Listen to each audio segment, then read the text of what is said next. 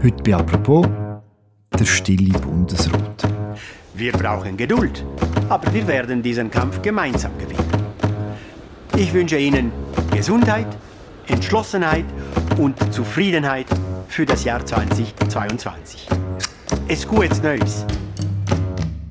Der Bundesrat präsentiert lustige Fotos. Der neue Bundespräsident Ignazio Gassis haltet getragene Neujahrsansprüche.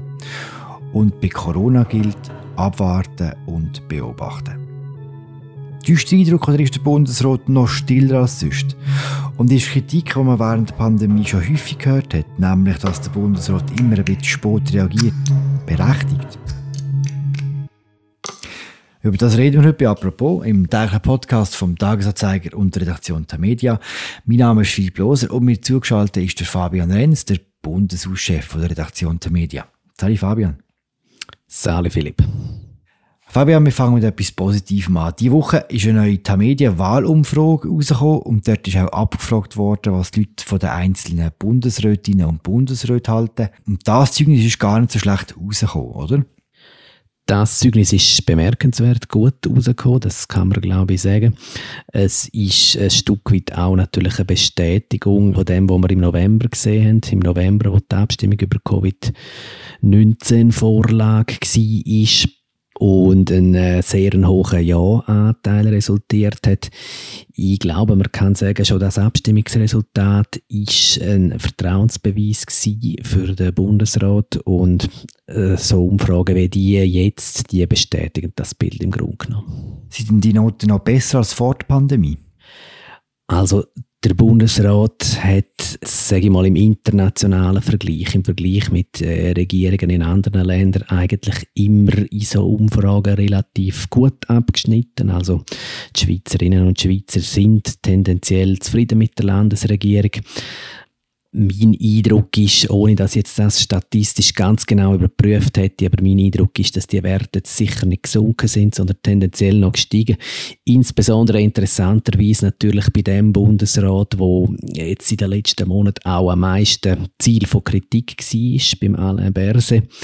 Es ist ja noch interessant, in dieser Umfrage ist ja auch ermittelt worden, was die grössten Sorgen der Schweizerinnen und Schweizer sind und Gesundheitsthemen und Altersvorsorge die stehen ganz weit oben auf der Liste.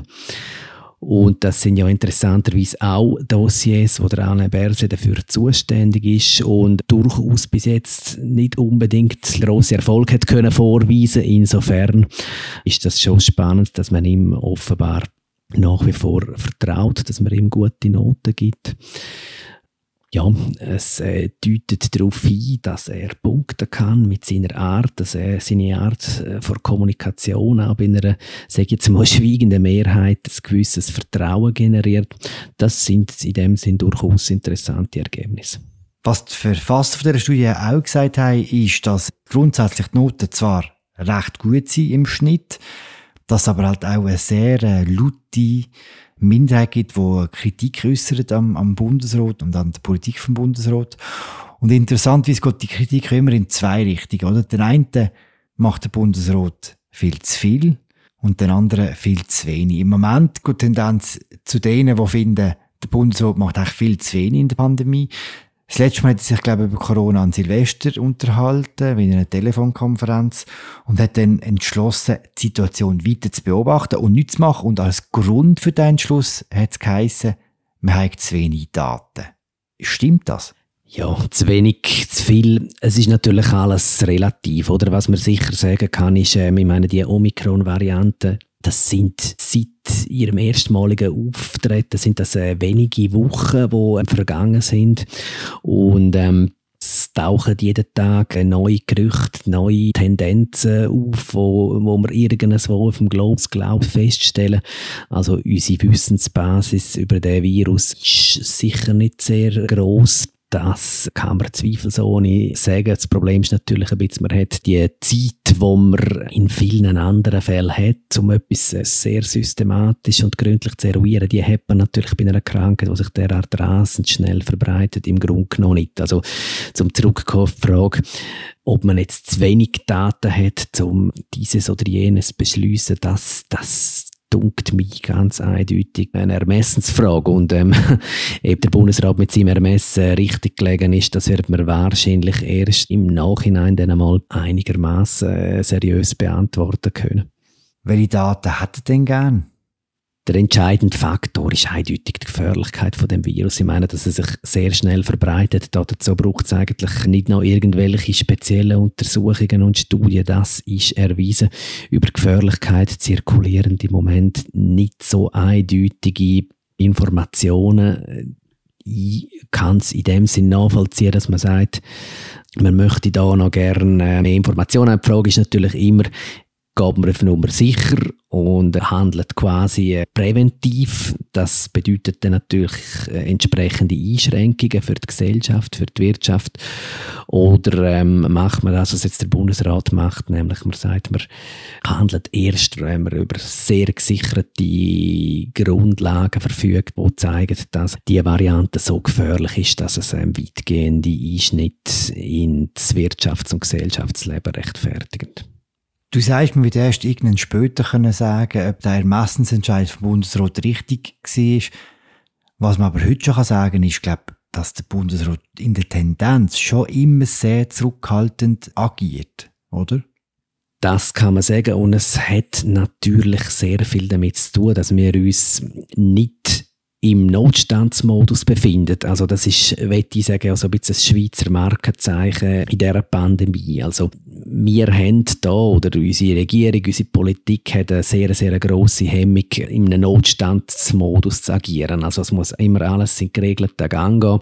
Notstandsmodus würde bedeuten, dass die Regierung, wie das in anderen Ländern passiert ist, dass die Regierung Zügel wirklich selber in die Hand nimmt, dass man gewisse reguläre, ordentliche Entscheidfindungsprozess verkürzt, überspringt. Das will man da nicht. Man hält sich immer ähm, schön säuferlich an die vorgegebenen Prozess. Man geht äh, vor jeder noch so kleinen Massnahme vor, geht Kantone konsultieren und, und, und. Man, ich meine, es ist auch nicht der Bundesrat allein, der entscheidet. Das wäre wirklich nur der Fall, wenn er die außerordentliche Lage und da damit eben den Notstandsmodus wird ausrufen.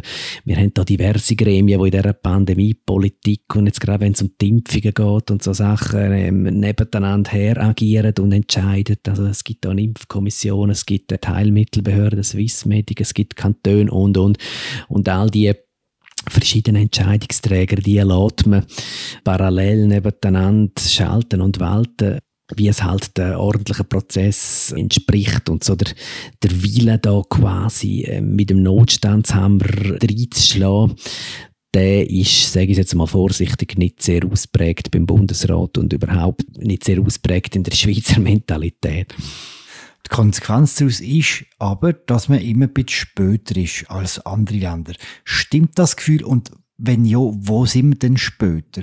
Man kann ganz sicher sagen, dass es bei uns eine grössere Hemmschwelle gibt, weitgehende Massnahmen zu verfügen. Jetzt ist natürlich die Frage, wenn man sagt später, äh, dann geht man davon aus, dass es irgendwann auch noch kommen wird, oder? Also, dass wir irgendwann über die gleichen Massnahmen reden werden, wie das jetzt in den Nachbarländern schon der Fall ist. Also eben, man steht, was so Diskussionen um 1G und Impfpflicht und so angeht, in sehr vielen Ländern haben wir einen ganz anderen Punkt wie hier in der Schweiz. Vielleicht wird es einfach so sein, dass wir auch nie an den Punkt kommen werden, oder dann sind wir in dem Sinne nicht später, dann haben wir einfach einen liberaleren, lockereren Weg durch die Pandemie beschritten. Time will tell. Und bei den Sachen, die jetzt schon passiert sind, gibt es auch, eben, es gibt ja schon gewisse Punkte, wo die Schweiz langsamer reagiert hat als andere Länder.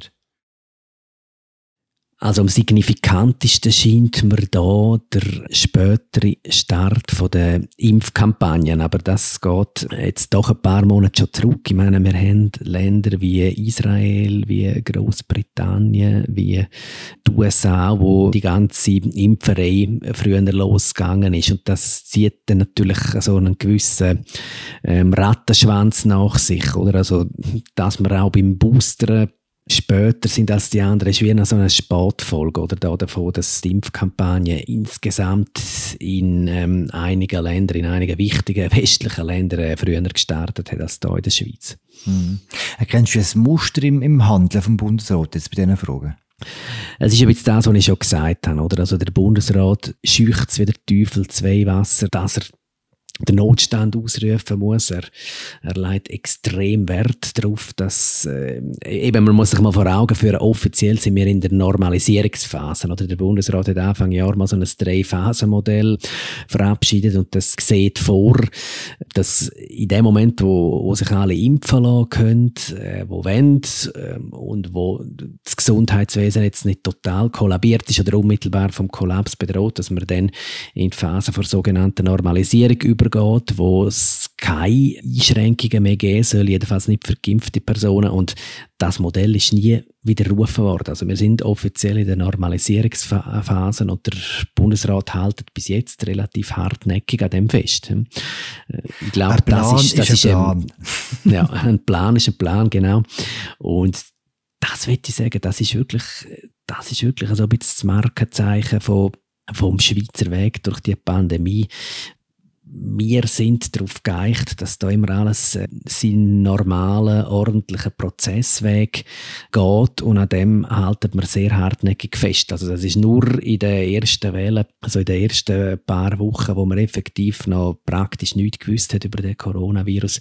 Dort ist für eine kurze Zeit der Notstand ausgerufen gewesen. Man ist dann sehr schnell wieder davon weggekommen und es gibt da irgendeinen so unausgesprochenen Konsens, dass man einfach nicht dorthin zurück will. Hm.